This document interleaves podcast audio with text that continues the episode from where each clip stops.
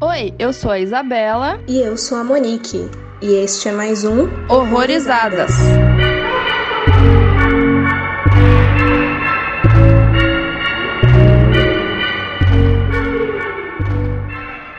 Sejam bem-vindos a mais um episódio aqui no Horrorizadas. E hoje a gente vai falar de um filme asiático aí que é meio doido. Falaremos sobre Hang Zong, mais fácil de encontrar pelos meios legais aí como The Medium, que é um recém-lançamento aí de 2021. E para conversar com a gente tá nosso queridíssimo Guilherme Pérez. Seja muito bem-vindo de volta. Bem-vindo, Gimp, e convidado VIP já, né? É. Dá pra dizer que é VIP? Prefiro ser considerado como da casa. Boa, melhor, melhor. Já fui até tapa-buraco, isso não é papel de VIP, mas tudo bem. Ah, é verdade, droga. Já comecei o personagem. Dramático, como sempre, de início de episódio. É, dramático, que finge que não gosta de ser convidado, mas é sempre um prazer estar aqui. Muito obrigado aí de novo às meninas pelo convite. Tamo aí, galera, roupa Gimp.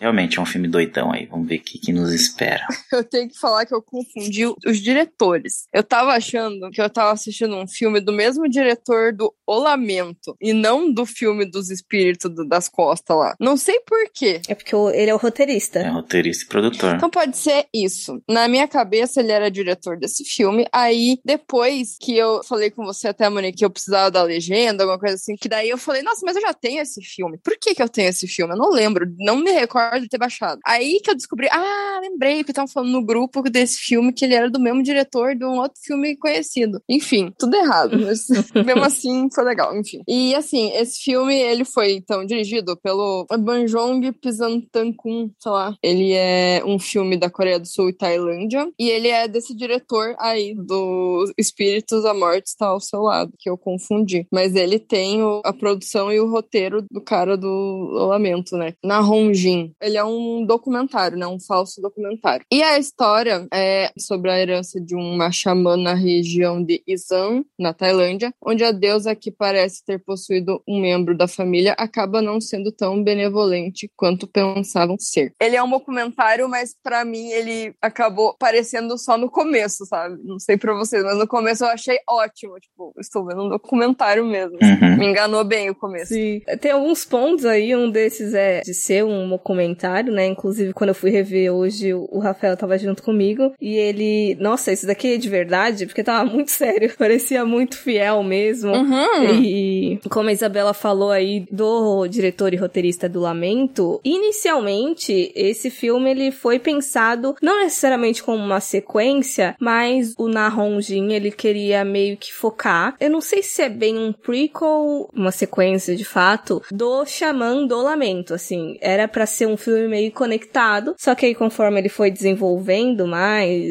expandindo mais, ele percebeu que não caberia, não seria o caso, e decidiu só focar na parte do xamanismo mesmo, mas numa história mais independente, né? E assim, eu também tenho meus contras contra esse filme, mas ele foi um dos meus favoritos aí desse ano, e eu queria saber de vocês também as primeiras impressões aí, sem spoiler. Eu já vou puxar então o que a Isa falou, que eu também, quando eu comecei a ver, porque eu assim, né, eu não gosto de ficar sabendo muito do filme antes de, de assistir. E aí eu vi que esse filme tava sendo visto aí pelos popzinhos do Leatherbox, né, aqueles que vêm filme em festival e sempre vêm antecipadamente. Aí eu falei, vamos dar uma olhada, né, Uhum. filme asiático, né, meio tchum. Aí, quando eu comecei, eu também achei que fosse um documentário. Assim, brevemente eu fiquei na dúvida. E aí eu fui pesquisar pra ver se era realmente um documentário, se era um, um documentário falso, só pra eu saber o que, que eu tava realmente vendo. Porque se fosse um documentário, talvez eu ia deixar pra um outro momento que eu estaria um pouco mais distraído. Aí, quando eu vi que era um documentário falso, eu vi como se fosse, né, um filme found footage, que é um subgênero que eu adoro, pra quem não sabe aí. E eu acho que o começo realmente me surpreendeu bastante, justamente por realmente parecer um documentário. Na verdade, ele é assim, né? ele parece um documentário justamente porque ele começa direto na entrevista, ele é até bem filmado, que geralmente quando é um filme querendo emular um documentário, tem lá aquela parte de que não sei o que baseado em fatos reais, que é não sei o que lá, e aí tem aquele glitch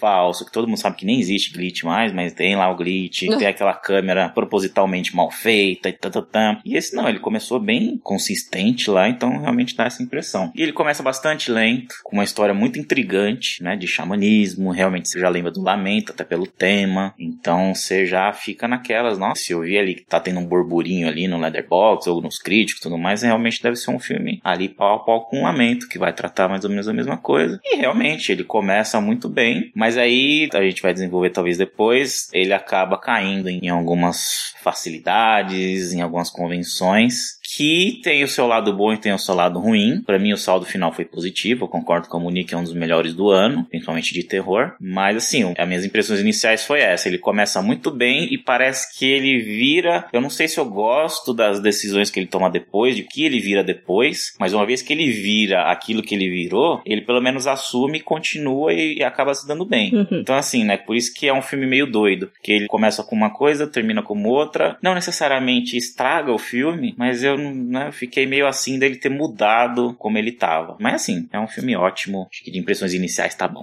Você diz mudado a estrutura, né? Mais ou menos. Estrutura de gravação, né? Tudo, a estrutura e o tom. Ah, não. A mudança de tom eu gosto. Porque ele vai crescendo, né? Isso pra mim foi bem positivo. Porque você começa, ok, estou vendo um documentário. É mais tranquilo, né? Não sei, quando é falso documentário, você tem aquela sensação de ser um negócio que vai te passar mais informações, mas talvez não mostre tantas coisas. Aí, cara, ele vai crescendo, desgraçando cada vez mais, né? Então, eu gostei bastante disso. Eu gostei muito da experiência assistindo ele. Me assustou, me deixou com medo, enfim, coisas que eu gosto de sentir num filme de terror. Claro que não é sempre essencial, mas assim, eu acho que esse filme queria fazer isso, né? E conseguiu me assustar. Mas ele se perde na veracidade, né? Sim. Ele começa muito verossímil e depois vai perdendo isso. Mas eu tô mal acostumada, porque a gente assistiu Savage Land e daí, né, é complicado você querer um igual, né, que consiga é, sustentar uma realidade nele inteiro. Ele não se justifica como um documentário o filme todo, né? Mas se você consegue aceitar isso e, ah, beleza, foda-se, o cara tá filmando aqui numas horas que ninguém filmaria, tá bom. Mas vamos aceitar e só ver o que vai acontecer, assim, espiar mesmo, já que o cara é louco de filmar.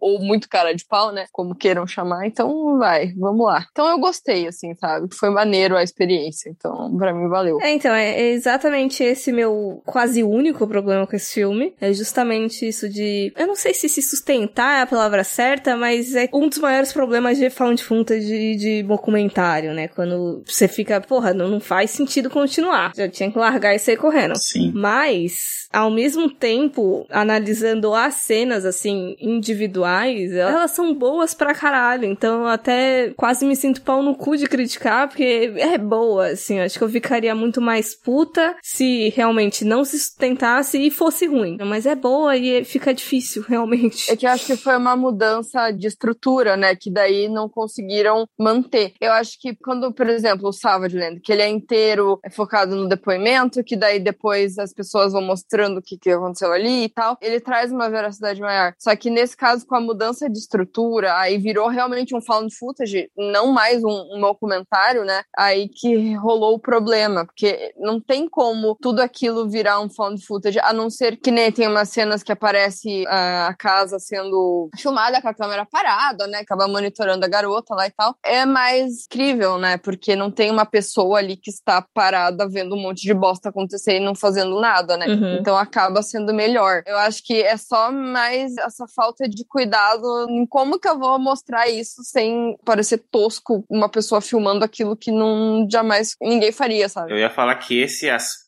da veracidade dele ao longo do filme não parecer mais documentário não me incomodou tanto. Na verdade, sim, o meu problema é o mesmo que o de vocês, mas de uma forma diferente. Porque justamente como ele mudou o tom, começou a se assemelhar, sei lá, a atividade paranormal, ou um filme found footage, entre aspas, padrão. Não tô dizendo que ele é totalmente genérico, mas ele acaba cedendo a algumas convenções que acaba ficando um pouco genérico. Né? E, como eu já tô acostumado a ver found footage, já vi um monte, fiz maratona, e eu sei que a maioria dos found footage, como o Nick falou, chega uma hora lá que não tem como você sustentar essa veracidade você tem que ser um foda-se, tá sendo bom, então não vou ligar para isso. Então isso não me incomodou tanto ali, principalmente na metade pro final, porque já tinha virado um outro filme, já tinha virado aquele fonte footage mais, entre aspas, genérico. Quero deixar entre aspas aqui, porque eu não quero dizer que ele tava sendo genérico, mas ele, né, mudou totalmente, porque ele tava bem original e ele de repente não ficou tão original. Então, assim, essa coisa da câmera realmente é um negócio bem. não tem como não perceber. A maioria das críticas acho que é essa, mas não me incomodou tanto. O que me incomodou foi realmente essa mudança de tom, mas que depois que ele assumiu isso, sei lá, eu fui na onda. Você vai, né? Você compra, é isso aí. É fácil de. É, você vai na onda. E aí o que me incomodou foi uma outra coisa, a duração do filme. Porque você vê lá, ah, um filme de duas horas, duas horas e meia, né? Se não me engano. Duas e dez. Nossa, eu não senti ele tão comprido, não sei. Então, duas e dez, aí tá lá, começa muito bem, intrigante, né? Como um documentário, meio tipo, talvez igual o, o, Lamento, que também é longo o Lamento, mas sem recompensa e tudo mais. E aí quando vira menos original, um pouco mais genérico, aí eu já queria que ele tivesse uma duração menor. Ele fica se segurando, né? É, tem umas horas ali que ele tem um ritmo lento que, né, não incomoda, mas tá lá. Aí ele tem um pico e aí ele de repente esfria de novo. Então dava para ter um ritmo um pouco mais não tão inconsistente. É isso que eu acho interessante, porque eu acho que se ele tivesse dado uma despirocada muito doida no final e aí pega e acaba, beleza, tipo, ia falar, meu Deus, plot twist, sabe? Só que por ele perdurar ainda mais, eu acho que esse é um ponto que pode ser criticado negativamente. Às vezes a mudança de tom não é tão confortável confortável, né? Eu não sei explicar, mas às vezes parece que mudou na hora errada, não sei. É, não casa. É, talvez. Estranho, estranho, confuso. Ou talvez eles quisessem, né, pegar públicos diferentes. Ah, eu não gosto desse negócio de documentário e que não entrega nada, aí a pessoa vai ver e é mais expositivo. E ao mesmo tempo o cara que, ah, não, fica vendo clichê, não sei o que lá, vê o começo que é meio que um documentário e acaba se entregando. É que é meio estranho inovar numa coisa dessa, numa estrutura dessa, assim, porque, é, ai, achamos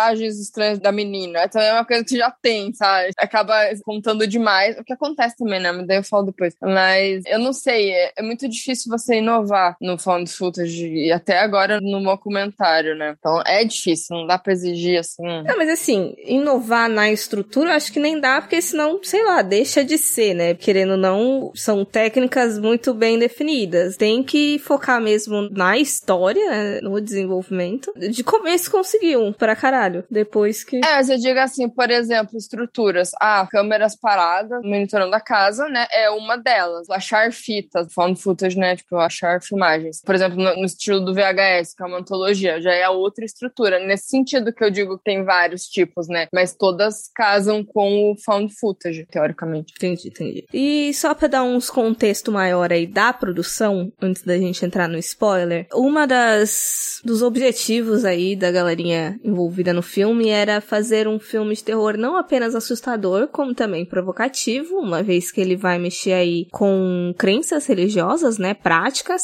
e ele mescla conceitos antigos e modernos ali, que eu acho que não cabe agora dizer exatamente o que. E uma outra coisa que eles tiveram bastante cuidado também é que eles queriam atores profissionais, mas que não fossem atores tão conhecidos. E daí o que, que eles fizeram? Eles contrataram atores de teatro, porque daí eles conseguiam atingir as duas metas, né? E inclusive aí um, não sei se exatamente fun fact, mas uma das personagens aí perdeu 10 quilos durante a gravação, ao ponto da galerinha começar a ficar assustada e falar, ah, é melhor a gente parar por aí, senão você some. Nossa. Isso é muito legal, legal no sentido assim, né? Tipo, acaba sendo chocante quando não é um efeito especial de magreza, né? De alguma coisa que a pessoa se propõe a mudar pro filme acaba sendo muito mais legal de ver, né? Muito mais chocante de ver. Christian Bale fazendo escola. Um pouquíssimo tempo, né, que você tem para perder 10 quilos, né? Então deve ser uma bosta. Realmente aí fica até preocupante. É igual o Christian Bale naquele filme lá do Maquinista. É, o Daniel de Oliveira, né, no Cazuza também perdeu uma caralhada de quilos. Também. Tem uma coisa que a Monique falou, que são atores de teatro, né? Isso talvez também tenha ajudado, provavelmente nessa mesma atriz, personagem, a fazer algumas coisas coisas corporais, Uhum. coisa de assim, encenação teatral deve ter ajudado bastante. De maneira geral, eu achei bem convincente a atuação de todo mundo ali. Eu também. Pra mim, quem se sustentou muito bem foi a Xamã. Eu gostei muito dela. Se sustentou muito bem, criou uma veracidade mesmo, a personagem. Sim, e foi bom começar com ela, que ela é bem robusta, assim, bem séria, sem muito, né? Muitos traços, muito, muito cheguei, né? Muito pra que isso. Sim. E ela passa, eu não sei se é a questão física ou se é só a questão da atuação, mas ela é muito convincente ali. Não é só a estrutura de ser um documentário. A personagem dela, a atuação dela, tava tudo corroborando mesmo de eu estou comprando tudo que você está falando. Você é uma xamã. É, e parece que ela tá inserida muito naturalmente naquele lugar, né? Aonde se passa todo o rolê, né? Eu gostei disso nela. Como ela é um, né, um xamã, parece ser alguém bem seguro espiritualmente, ela passa essa imagem dela tá bem contida, bem sabe o que tá falando, parece até que vai prever o que vai perguntar, né? aquele meio pai meio.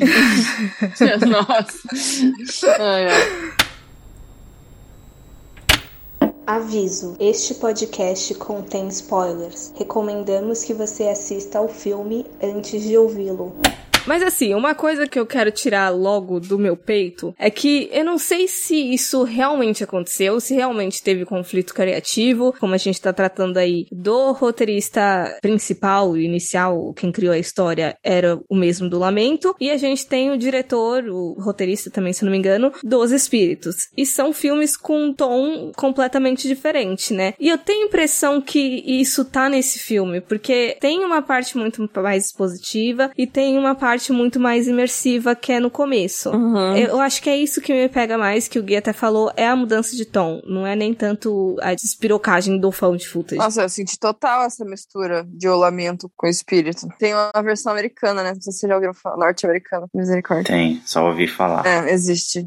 Enfim, é, eu senti muito essa mistura dos dois filmes. Eu ia levantar essa questão, será que é realmente é um conflito ou se é, é uma mistura mesmo? Eles quiseram juntar um com o outro pra... É, eu sinto que foi, sabe? Tentaram misturar pra não sair só inteiro uma coisa ou inteiro outra, né? Já que os dois filmes são bem queridos pelos fãs, né? Pelo menos deveriam ser, que são legais esses filmes. E outra coisa, como os dois filmes são totalmente diferentes, né? Não lembro se foi o Gimp, foi você, Monique, que falou no começo que quiseram agradar dois públicos diferentes, né? Não sei quem que falou isso. Eu. Achismos, né? Enfim, não sei, pode ser. O próprio país também. Eu não sou um grande entendedor dos dois países, dos cinemas dos dois países, mas na Coreia, geralmente os filmes são um pouco mais cadenciados. E na Tailândia, principalmente o terror, que trabalha bastante com lenda e essas coisas, a maioria de fantasma, é bem igual o Shutter mesmo, os espíritos. É bem no jumpscare e na coisa expositiva. Pelo menos a maioria dos que eu vi. Garotas com cabelos compridos fazendo coisas estranhas com o corpo. Sim.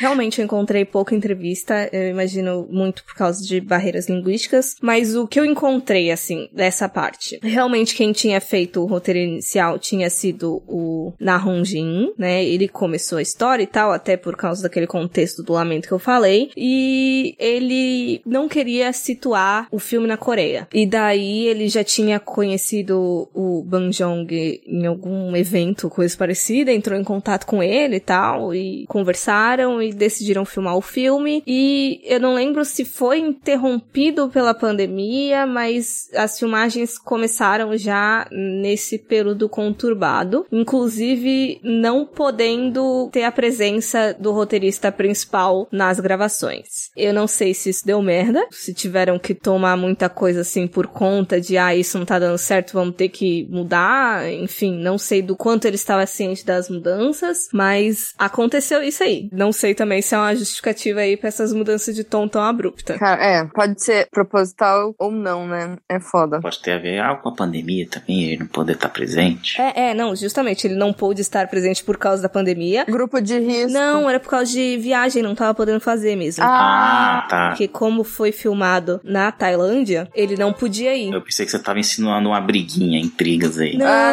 não. não. O que eu fiquei pensando é mais, é tipo, vai, durante as filmagens, volta e meia tem mudança, nem sempre dá pra seguir cabo a rabo, né? Aí de repente, ai, de não tá dando certo de um jeito, a gente vai ter que inserir ou tirar cenas e aí dele não estar presente pra, sei lá, ajudar ou normalizar mais as mudanças que tivessem com o roteiro original, entendeu? Ah, sim. Uhum. Daí não sei se isso foi um grande impacto que teve. É, pode ter sido. Cara, uma coisa que eu não falei nas primeiras impressões, que eu esqueci mais, que vale levantar agora, é que outra coisa que me ganhou nesse filme foi que, por mais que ele seja um filme de possessão, aí, por exemplo, né, ah, mais um filme de possessão found footage, que tem vários, né? O que que eu vou ter de diferente agora? O fato já dele não se passar nos Estados Unidos já é uma grande coisa, e ele não ter a, a possessão ligada com o catolicismo, né? Uhum. Então, pra mim, isso já ganha muitos pontos. Mas isso pra gente, né? Eu nem sei se eu conseguiria chamar de possessão justamente pelo contexto religioso ali, do que fala no início de, ah, aqui os espíritos estão em tudo, a gente acredita que tá nas casas e tudo mais. Sim. É, inclusive na legenda que eu peguei hoje, tinha umas partes que tava possessão, eu falei, gente, será que isso é uma tradução direta mesmo ou é adaptado pra gente entender? Mas, inclusive, esse foi, que eu falei lá do começo da questão de ser provocativo, é porque ele vai mexer com dois conceitos. O primeiro que é o mais antigo, que é essa coisa do ser humano receptáculo por hereditariedade, que é o que a gente vê ali da história da família inicial, versus um conceito mais moderno, meio aleatório, digamos assim. Pode ter que tem algumas razões ali, como a gente viu no caso da maldição ali que cai na Ming, né? Mas não é por causa da Bayan, que era aquela divindade que passava pela família, né? Vem com uma legião ali incorporando na menina, né? Eu não sei se aleatório é a palavra certa, mas aí eu acho que é realmente o que se assemelha mais a esse tipo de possessão que a gente vê em filme. É, então, é que ele tem é, cenas que se assemelham, né? Então, por isso, né? Que você acaba levando pra esse lado. O visual, o som que as pessoas faziam ali, a maneira como elas se mexiam, né? Enfim, dá muito pra ligar com isso. Mas ele sai totalmente, né? Do, do que a gente tá acostumado a ver em filmes mais conhecidos. Sim, é, é, eu fico até pensando da natureza do que possui, assim. Ali a gente tava falando mais de espírito, né? Não daquela coisa de, sei lá, do capeta encarnando em alguém. É. Eu tô pensando aqui se isso também se estenderia ao assunto do, entre aspas, conflito das duas culturas lá da Coreia e da Tailândia, que começa como se fosse hereditário e depois é uma coisa um pouco mais aleatória, até até um quê de vingança, né? Então quer dizer, você começa com uma coisa mais da Tailândia, talvez da Coreia também, e aí vai para uma aleatoriedade que é por outros motivos, que você chama de aleatoriedade, mas vamos chamar de não hereditário, vai, porque pode ser totalmente qualquer motivo. Aham. E aí vai por um, como se fosse um plot de vingança de fantasma, que é coreano. Eu acho que essa coisa de hereditariedade é mais da Tailândia. Não sei, né? Não sou conhecedor aqui. Tudo que eu entendo desses países é o que eu vejo em filme. É. Tenho muita vontade de ir pra Tailândia, mas o que eu sei é o que eu vejo também nos filmes. É, e isso que você falou do que você leu de possessão, mas que tá em todo lugar, eu acho que é exatamente isso mesmo que você falou. Não, não é uma, uma possessão igual aqui, mas que lá as pessoas realmente são mais espirituais, elas meio que sentem, né? Seus, vou chamar aqui de deuses, mas é porque para eles é uma coisa mais espiritual. E eles sentem sempre. É igual aqui, os próprios espíritas aqui, só que aqui não é religião majoritária, é como se fosse lá uma religião mais majoritária, que é um, é um país bastante espírito, né? Eles realmente têm uma presença, tá em todo canto, entre aspas. Eles até mencionam o catolicismo, que tem uma hora que tem uma cena, né, numa celebração católica e tal. Sim, tanto que a própria figura da Ming, né, sem estar possuída, claro, a própria figura da Ming é uma exceção lá. Ela é comum aqui, né, pelo menos a gente aqui, né, o nosso meio, mas lá ela é como se fosse uma exceção, creio eu. Sim. Eu tava pensando muito mais na proximidade das representações de matrizes africanas que a gente tem aqui, de orixá, inclusive, porque tem uma coisa de, tipo, uma pessoa ela ser muito mais próxima de algum orixá específico, às vezes é uma ligação só, e eu tava lembrando muito disso também, por mais que tenha também essa semelhança com o espírita kardecista, que a gente vê aqui consideravelmente até, né? Sim, Uhum. sim, sim. Eu ia dar o contexto do que eu falei, né, da Ming. Pra quem não entendeu, a Ming, ela não acredita em nada disso, nem no xamanismo, nem no catolicismo. Ela acha que era bobagem da mãe e da tia. É, e, e, assim, parece que no catolicismo diz que se você é muito mais temente a Deus, acontece essas coisas. E se você não é,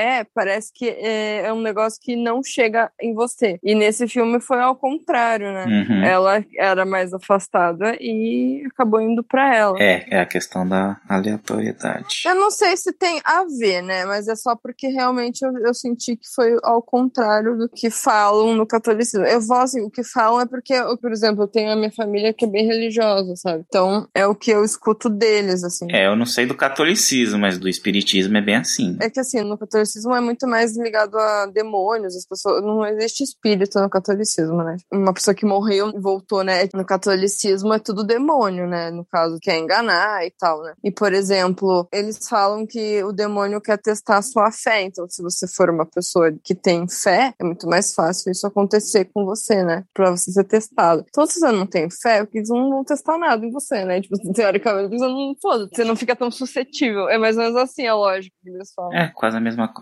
Maior sua crença, mais você tá propício. E no Espiritismo também tem aquela coisa de quando você estiver mais, né, mal, infeliz ali, você tá mais frágil a ser, eles falam de obsessão, né? Até um obsessor. Ah, tá. É, então, Uhum. é nisso que eu fiquei pensando. É que eu vejo algumas narrativas mais protestantes, pra falar a verdade, não necessariamente católica, mas é, quanto mais desapegado, mais suscetível você pode estar às influências mundanas, né? Inclusive, tem alguns discursos bem, não sei, psicofóbicos talvez, mas se você tiver com algum sofrimento mental ou coisa parecida, é porque você tá desgarrado, sabe? Não porque você tem, sei lá, mil e um motivos para estar infeliz, é porque sua fé não é forte o suficiente. Então, realmente varia eh, bastante ali das coisas que você segue. É falta de Jesus no coração. É, resumindo. Ai, que ódio. E assim, uma coisa que eu gostei bastante é porque tem umas coisinhas que a gente tem que prestar atenção e uma delas que eu lembro que, não que me ganhou, mas eu gostei muito de ter reparado, é numa hora que a Ming tá encostada na cabeça no carro assim, a gente vê o reflexo dela todo encapetado.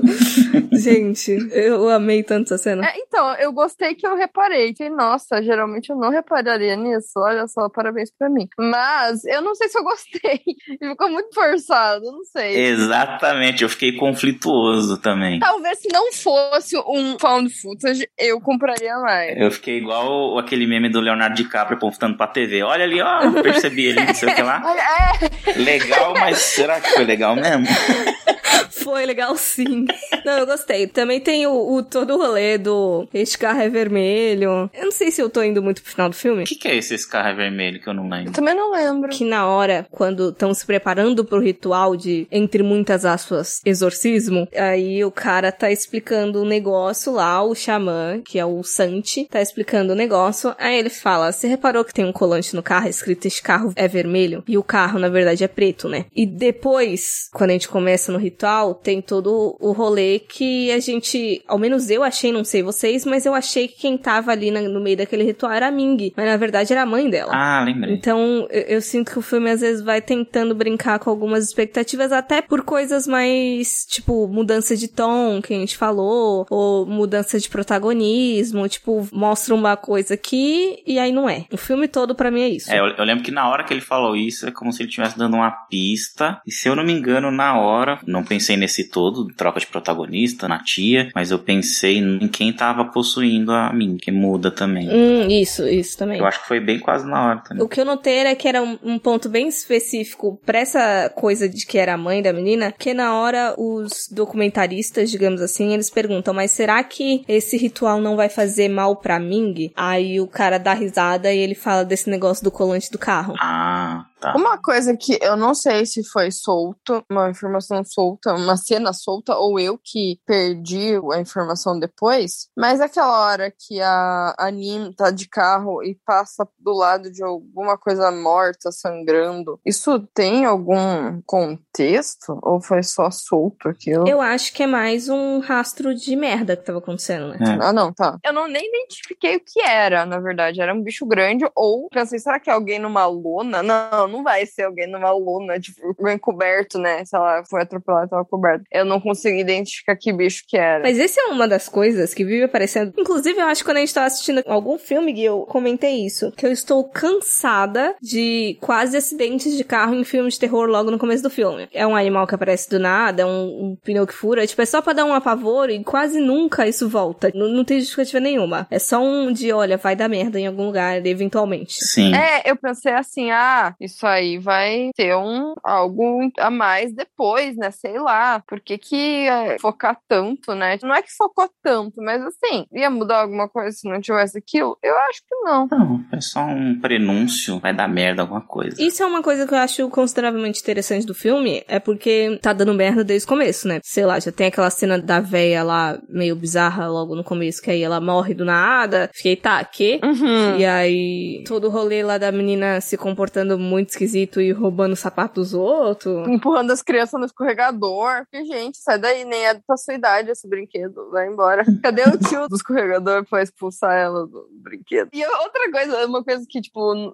óbvio, né? Tirando um pouco de sarro aqui. Ela trabalha num lugar muito de boa, né? Ela pode dormir na mesa dela. Pois é. Ela pode acordar toda cagada depois da balada, no sofazinho, assim, e, tipo, não demitiram a menina. Eu falei, gente, preciso trabalhar num local de boa. Assim. É, então, isso eu não sei se é comum na Tailândia, mas eu sei que tem alguns países na Ásia que é até, como é que eu posso dizer, incentivado que você durma no trabalho. Não que você vai passar todo o teu horário de serviço dormindo, né? Mas é tipo, produtividade, sabe? Eu, eu economizo tempo se eu tiver tirar um cochilo e não precisar ir para casa. Então eu vou ficar aqui no trabalho 24, 48. Então, é aí que tá. Só que ela ficava numa mesa meio que, tipo, exposta, né? As pessoas que chegavam lá iam ver, né? Eu pensei, não, quer dormir no trabalho, vai num cantinho que ninguém veja, né? Não sei. Mas é que eu achei estranho, porque não é uma coisa que é normal aqui, né? Tipo, não é muito no nosso dia a dia. Por exemplo, você vai na agência do trabalhador lá, tá procurando emprego, não vai ter alguém dormindo,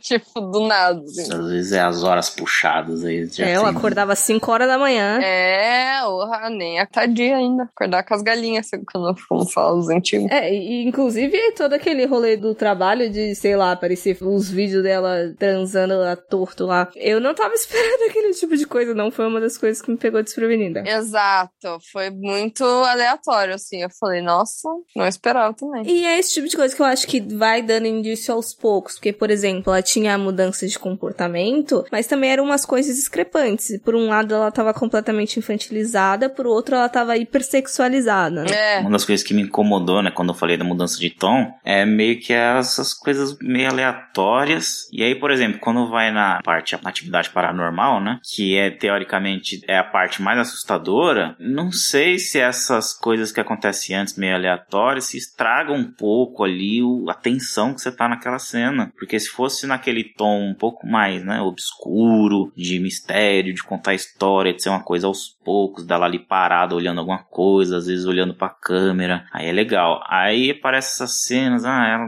parece uma criança, ou que tá lá sexualizada, não sei o que lá. E aí quando chega nessa hora da câmera escondida, não sei se diminuiu um pouco ali a- o sentimento que você tem quando você olha. Hum. Porque um amigo meu, quando viu o filme, ele, né, postou lá no Facebook, tá, e ele postou uma foto dessa cena, quando ela tá lá embaixo da escada, e pô, quando você abre a foto, você não consegue ver nada, aí eu fui lá, já sabia onde ela tava, né, aí eu dei o zoom ali, só dá pra ver os olhinhos brilhando. Quando eu vi a foto, eu falei, nossa, olha só, na hora que eu vi o filme, eu não senti essa tensão toda quando eu tava ali vendo a foto, ampliando a foto. Então, quer dizer, o modo como você enxerga a cena. Ah, entendi. Eu não sei se eu te entendi, Gui. Você diz que as cenas iniciais ela acabam tirando o peso do pós? Não, não as iniciais. Essas que a gente falou agora, dela lá pegando na câmera escondida transando, dela se infantilizando. Porque, né, é uma coisa muito expositiva. É. Eu não sei nem se veio antes ou depois dessa parte da atividade paranormal. Antes. Então, várias coisas vieram antes. A próprio reflexo no carro ali, que foi bacana, mas é uma coisa um pouco expositiva, porque, né, você vê ela ali rindo ali. É uma coisa, fica aquele entre o estranho e o engraçado, né, meio desconcertante. O que eu achei também expositivo foi a narração, a maneira que eles contaram, era só legenda, né? Não era falado. Tipo, aparecia assim: Ming está possuída, sei lá, uma parada assim, tá ligado?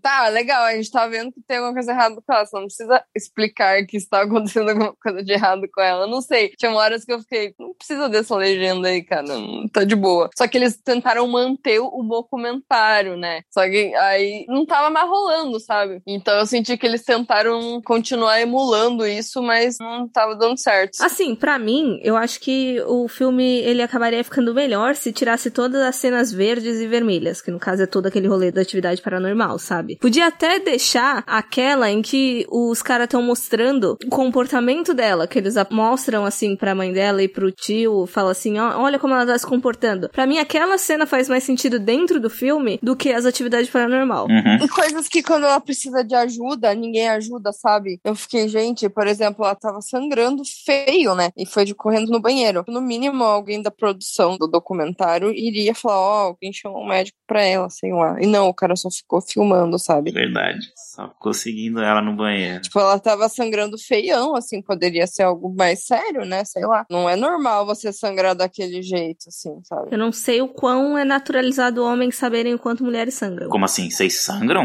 Não. Não, não, tô falando de maneira geral, a Tipo, tem homem até hoje que acha que a gente controla sangue, sabe? Pela situação de como estava, não é como se ela estivesse vomitando sangue, por exemplo. Você se preocupa mais. Era uma coisa teoricamente normal que homem não tem muito conhecimento de maneira generalizada. Então eu entendo um pouco eles não terem feito nada naquela parte em específico só. Ah, entendi. Eu já acho que assim, a quantidade não ia importar. Tipo, você vê que a pessoa está realmente sangrando, escorrendo na perna, eu acho que ia assustar um homem, eu não sei. Provável também. Sabe, assustar. Então, assim, eu fico pensando na dúvida, eu fico na dúvida, mas do que você falou é do que eu falei. Porque realmente é conflitante, pode ser mesmo. Mas assim, e tem a hora que ela se corta também, né? Que assim, ok, né? Tava todo mundo indo em cima ali e tal, e o cara continuou filmando, assim. Eu entendo que eles precisavam documentar, mas sabe que o, o instinto é você tentar ajudar também, sabe? Nem que a sua câmera fique paradinha numa mesa e você continue filmando, mas vai ajudar, sabe? Não sei. Uhum. Eu tenho essa sensação, assim, sabe? Eu acho que chega uma hora que fica tão descarado que uma hora o câmera vai lá ajudar, né? Ah, é? É. Bem no final, quase no final, é. Mas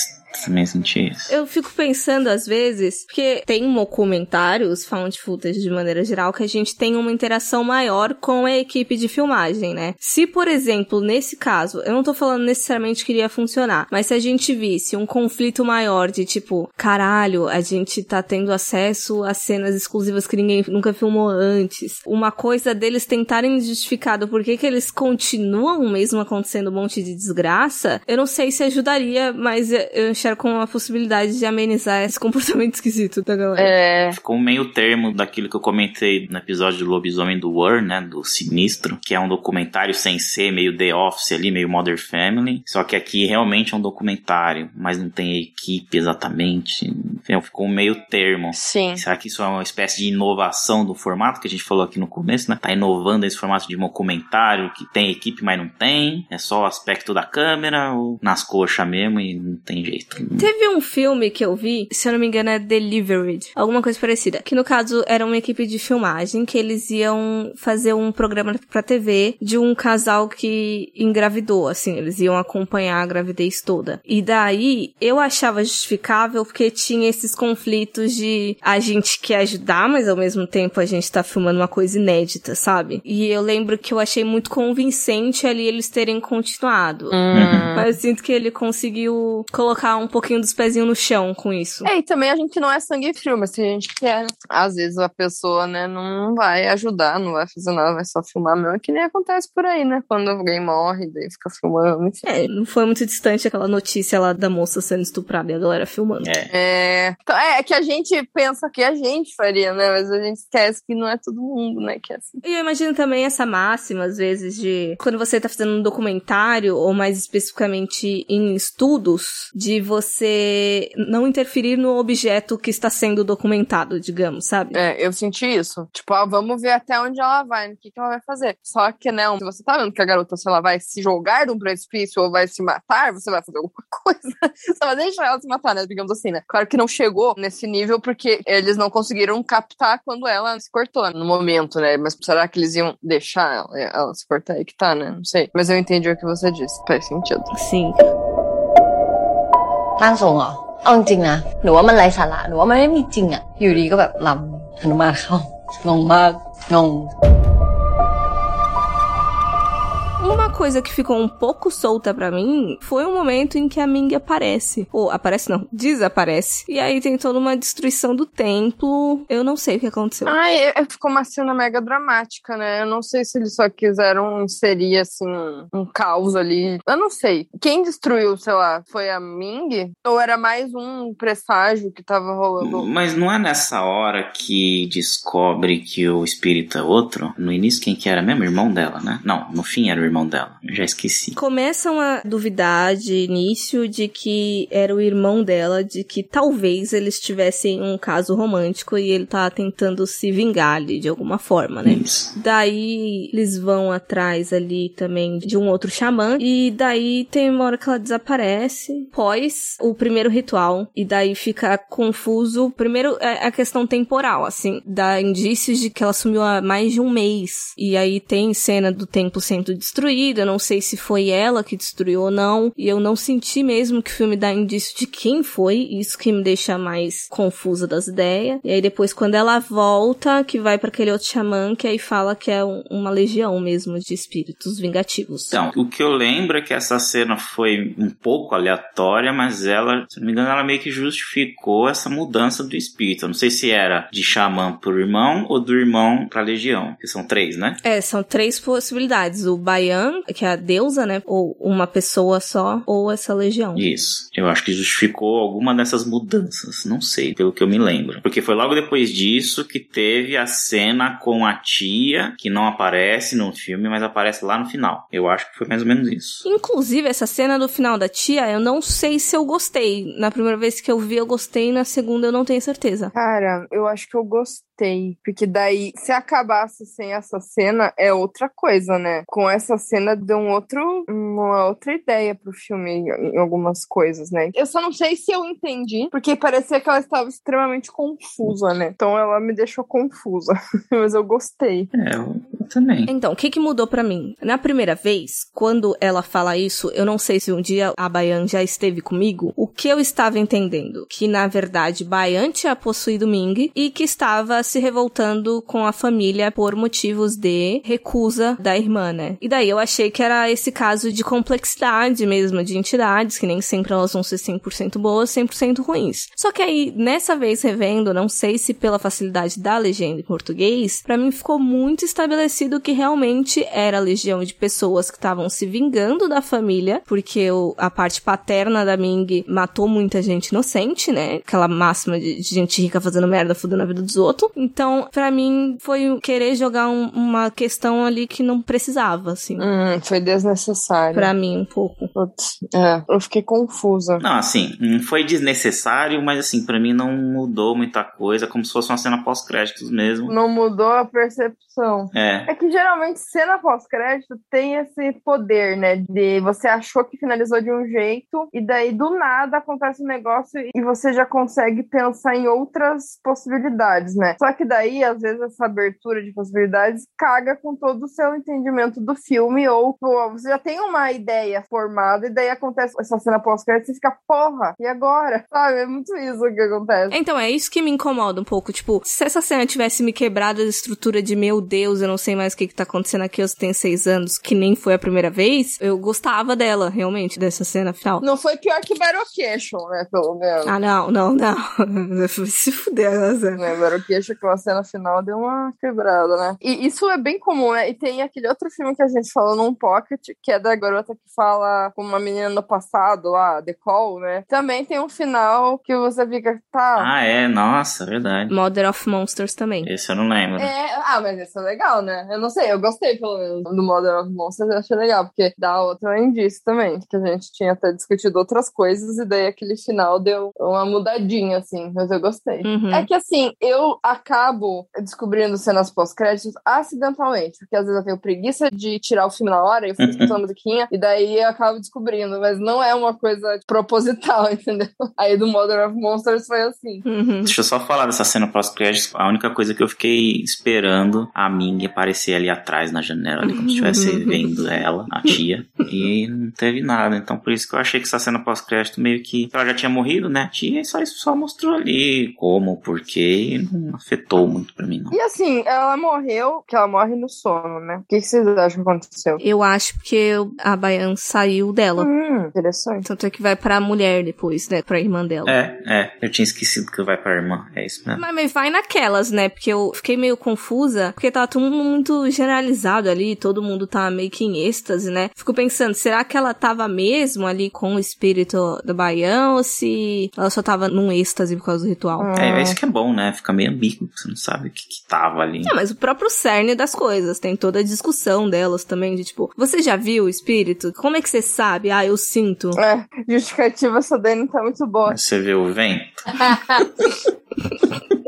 É. Mas assim, no final das contas, o que, que vocês acham que aconteceu com a Ming? Estava possuída pela legião? Vocês estão de acordo com isso? Olha, eu acho que sim. É, eu acho que pela porra louquice do final, acho que não tem por que pensar em outra coisa, mas eu preferia que fosse o irmão. Eu não sei porque nem desenvolve direito aquela história. Eu achei meio fajuta porque, tipo, tu tá se vingando por quê? Sei lá, vingança, não precisa de motivo, não. Só se vinga e acabou. Mas a vingança é regida por um motivo. Como assim?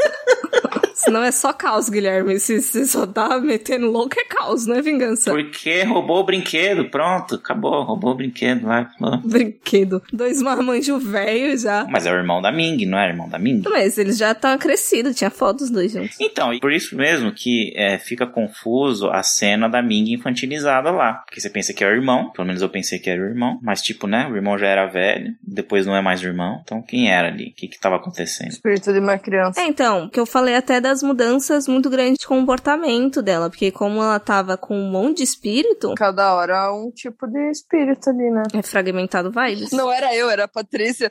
o que você tava fazendo ali com aqueles caras no trabalho? Não era eu, era a Patrícia. É tudo aquilo dela tá roubando as, as coisas também. Que ela rouba sapato de criança. Inclusive, eu não sei se isso é, é alguma coisa do cara do Lamento, porque no Lamento também tem todo um rolê de sapato de criança. Nossa, é verdade. Sim, é verdade. Será que foi um easter egg? Ah, deve ter alguma mitologia de sapato com, com algo espiritual, sei lá. Negócio de morto ser descalço, sei lá. Tem mais coisa com sapato nesse filme também. Primeiro, a mãe da Ming, quando ela rejeita a Bayan e vai passar pra irmã, tem toda uma coisa de, ah, eu fiz você ficar calçando meus sapatos com coisa. E aí, no final, lá naquela cena que eu falei do carro é vermelho, que mostra uma mulher, no caso, entrando em umas vestimentas, dá a entender que tá colocando nos sapatos da Ming. Eu acho que era justamente pra fingir que era ela, sabe? Pros espíritos acharem que era ela ali, quando na verdade era a mãe. Muitas coisas com sapatos ali. Pode ser uma coisa de diferença cultural que a gente não tem direito. Verdade. É, outra diferença cultural que eu não sei se eu achei legal ou não legal, que me despertou. Eu não esperava que eles, sim, o filme tem um cachorro de estimação, mas também tem a cultura lá de que come cachorro que ficou ilegal, mas ainda come cachorro. Eu não esperava que fosse mostrar no filme assim nas duas, os dois lados, eu não sabia nem que era assim, entre aspas, normal os dois lados, né? Você criar um animal que você também come. Nem que a gente faz isso com galinha, né? Mas enfim, eu acho que eu nunca vi assim. É, eu já escutei uma coreana falando que você não pode perguntar porque é uma ofensa, porque não é todo mundo e, tipo, parece que é um negócio mais antigo. É um comportamento antigo que quase não existe mais. Mas daí ali eu fiquei, nossa, fiquei meio surpresa até. Eu imagino que povoados que se manteve mais recluso ali, sem muita interferência de mudanças estruturais de maneira geral, porque ali parecia muito isolado ali. Eles estavam muito ligados ainda em hábitos antigos, né? Uhum.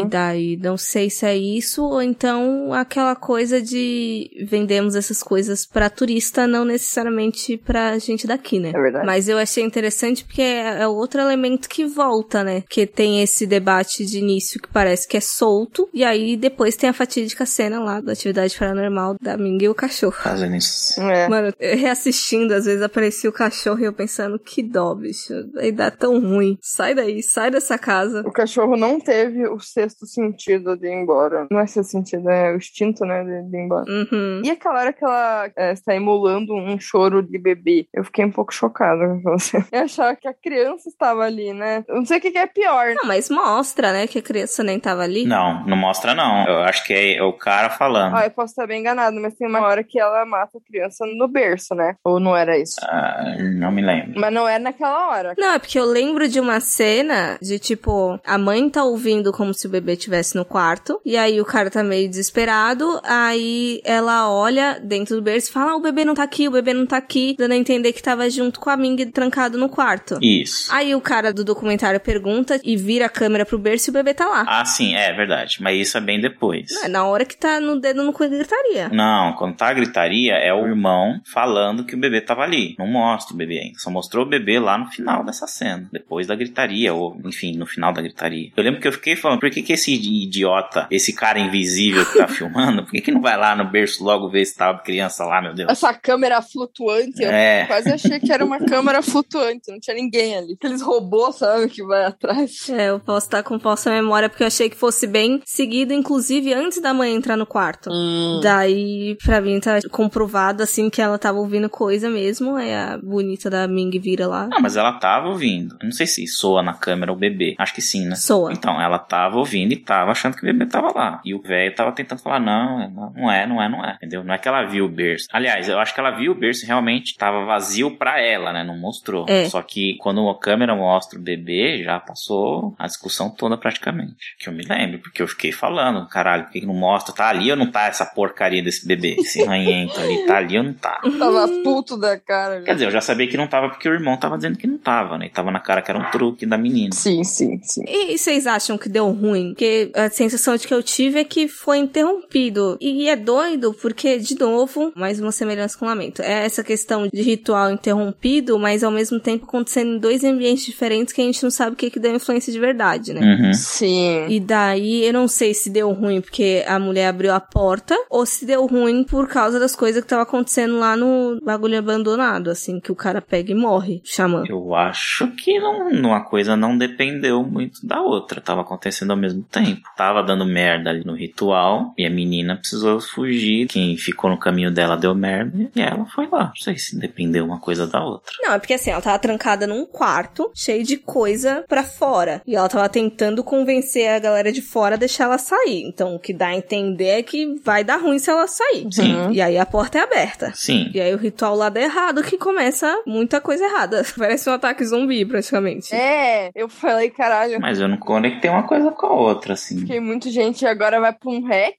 Tá muito hack isso. Aquela câmera verde. Né? Pronto, temporalidade é uma coisa que me pegou muito nesse filme. Eu não sabia se estava acontecendo ao mesmo tempo, porque é muito corte, né? Uhum. De mudança de uma cena de um local pra outro. Eu não sabia se era interferência direta, se era junto, tudo correndo. É, eu acho que pela estrutura do filme, acho que era junto. Uma história linear, né? Não tem esse jogo de tempo necessariamente, porque era até então pra ser um documentário, né? Então, eu acho que era junto. É, porque eu fico pensando coisa de causa e consequência. Tipo, deu merda porque o quarto foi aberto, deu merda porque o cara deu alguma coisa no ritual lá e aí ele acabou se jogando. Hum. Eu não lembro de ter tido uma sequência pra mim. Deu merda ao mesmo tempo. E aí, né, na parte do hack ali se juntaram. É, não sei se dá pra justificar exatamente, né? É porque eu fico pensando, meio que por indução do Lamento, que o Lamento teve uma coisa específica que foi aquela coisa de tirar a menina dali. Interromper, né? Daí eu não sei se por estar induzida com isso, eu fiquei tentando arranjar uma justificativa do porquê que deu merda nesse ritual também. Eu acho que dá pra justificar pelo fato de ter sido interrompido, então, né? Já que tem semelhanças, né, com o lamento. Mas pode ser influência? Pode ser influência, mas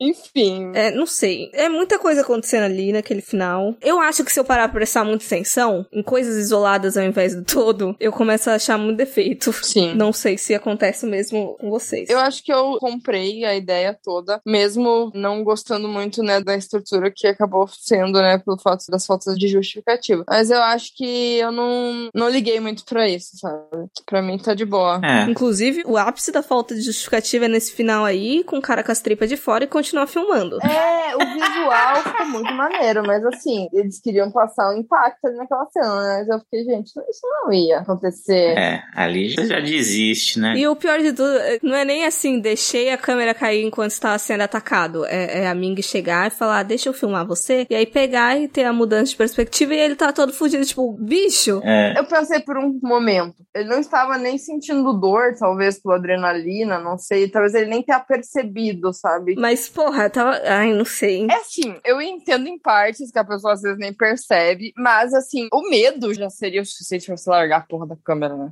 É, então, eu fico pensando no afobo mesmo. Caralho, você vê teu intestino pra fora? Muito profissionalismo, né? Cara, eu fico pensando, cada pessoa tem uma reação na hora, né? Será que a reação não seria tentar pôr ele pra dentro de novo? Vamos consertar aqui, tá errado. Ah, acho que se não tiver sentindo nada, acho que é, né? Eu colocaria. Sim. Uma coisa que eu achei interessante, não necessariamente que eu acho que dê para se enquadrar com um filme clássico de Guerra dos Sexos, mas Bayan tinha aquela coisa de ser uma divindade feminina, pelo que deu a entender ali, ao menos pela tradução, e ela só ia para as mulheres da família, e aí meio que dá ruim, porque tem um monte de tragédia com a parte masculina que adentra, né? Uhum. Eu imagino que tenha sido proposital, obviamente, não teriam feito questão de dar evidência. Agora, justificativa para isso eu não tenho. Eu acho que é mais aquela coisa, né, de teoria do terror. Você usa criança e figuras femininas, geralmente para fazer espíritos e possessões, não sei o quê, porque tem a fragilidade e é uma coisa mais inesperada. Ao mesmo tempo que para homem é sempre o que você já espera, então é o que dá merda. É a coisa que a gente faz, né? Que a gente já vê generalizado em gênero de horror, por isso que dizem que o próprio gênero de horror, a origem dele é meio feminista, que é sempre a personagem feminina que é sempre, né, prejudicada ou vitimizada, que seja possuída e acaba sendo do mal, e aí tem a redenção, tem a final girl e tem não sei o que lá. Então acho que acaba caindo nesses estereótipos de terror. Tem muito motivo na história. É, talvez o fato de, tipo, as mulheres sempre terem uma coisa positiva. Eu não sei explicar, mas parece que é muito contrastante. Um lado muito bom e um lado muito ruim, sabe? Eu não sei se eu consigo me expressar. Eu fiquei pensando naquilo que a gente conversou até em Bruxa, de- nesse caso em específico, das mulheres elas estarem muito ligado à questão espiritual, enquanto os homens estão daquela parte brutal da coisa. E partindo de estereótipos de gênero também. Uhum. Daí eu não sei se foi mais um reforço. Até porque eu pensei se não era um tipo de situação que é muito mais comum para mulheres ocuparem, mas eu acho que tem muito mais xamã homem do que mulher, então eu não sei. É verdade. Eu tenho essa impressão. Beira o subversivo, talvez, não sei. É, sim. O do lamento é homem. É. Às vezes é uma coisa que ele nem pensa muito, né? Uma coisa mais natural. Ah, agora eu vou usar uma mulher. Então, sei lá. Ah, não sei, eu acho que por ter colocado bem dualizado os dois lados ali, dos homens da família e as mulheres xamãs, eu não sei, parece uma decisão bem consciente. Uhum. Acho que foi. เอาเข้าจริงๆ ป้าไม่เคยรู้ด้วยซ้ำ ไม่เคยแน่ใจเลยด้วยซ้ำว่าย่ามาเข้าป้าจริง ๆ หรือเปล่า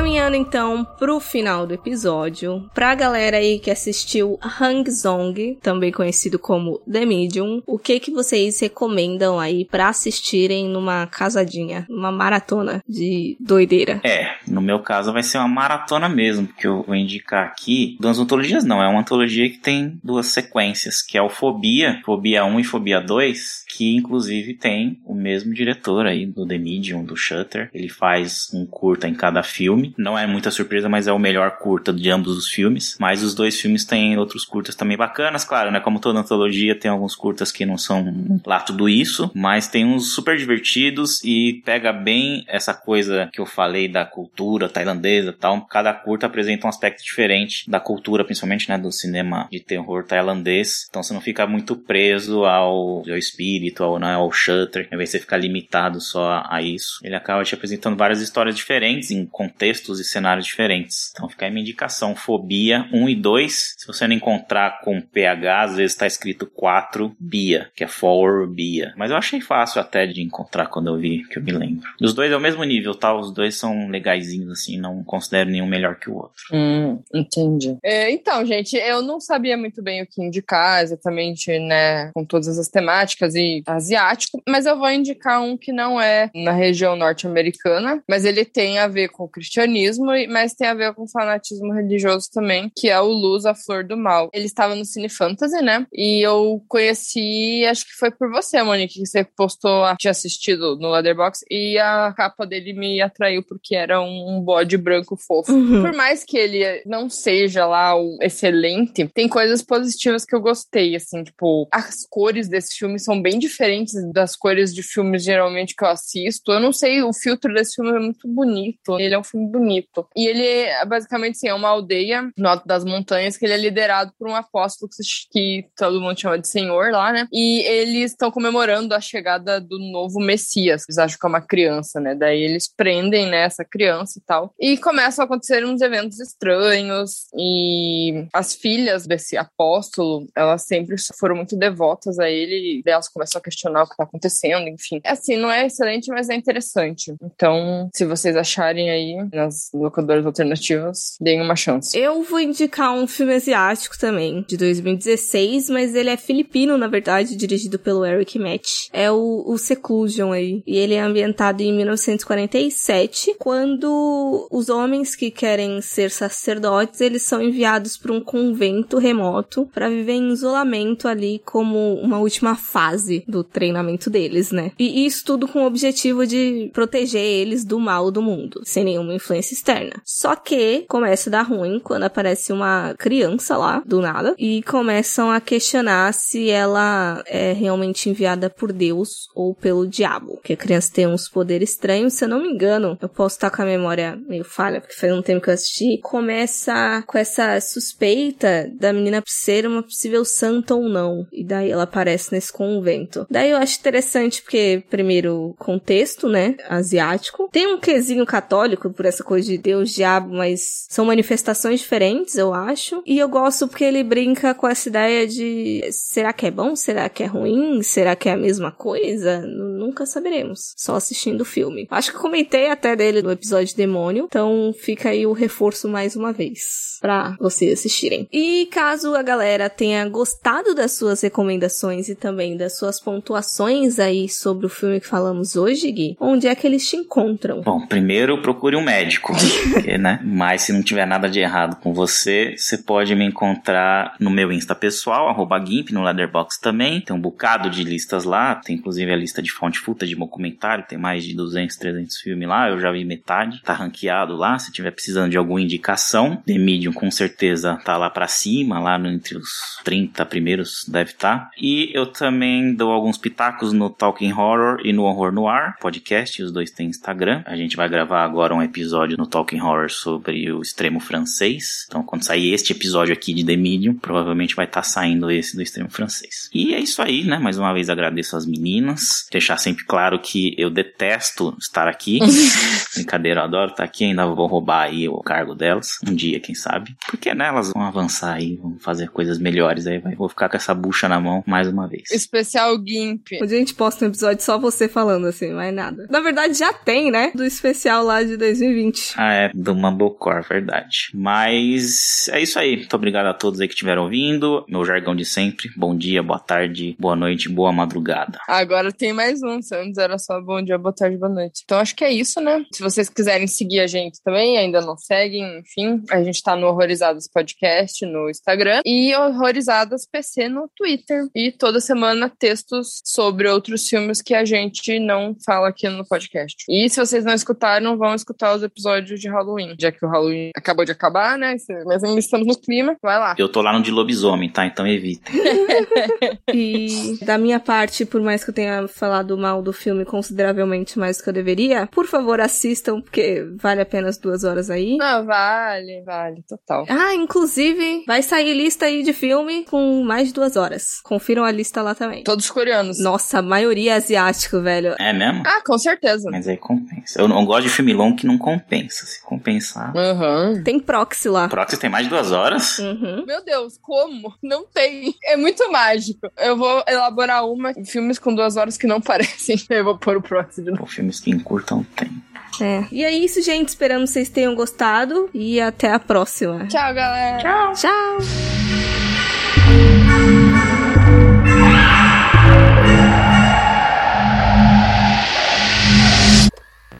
Esse filme não tem grávida, né? A gente costuma falar de filme de grávidas. Mas tem bebê. Ah, então tá, gente. Eu vou, vou comer, que eu tava fazendo janta, não terminei, não termino agora. eu acho que a gente não, não encerrou o episódio. Não? É, não. Ah, tá.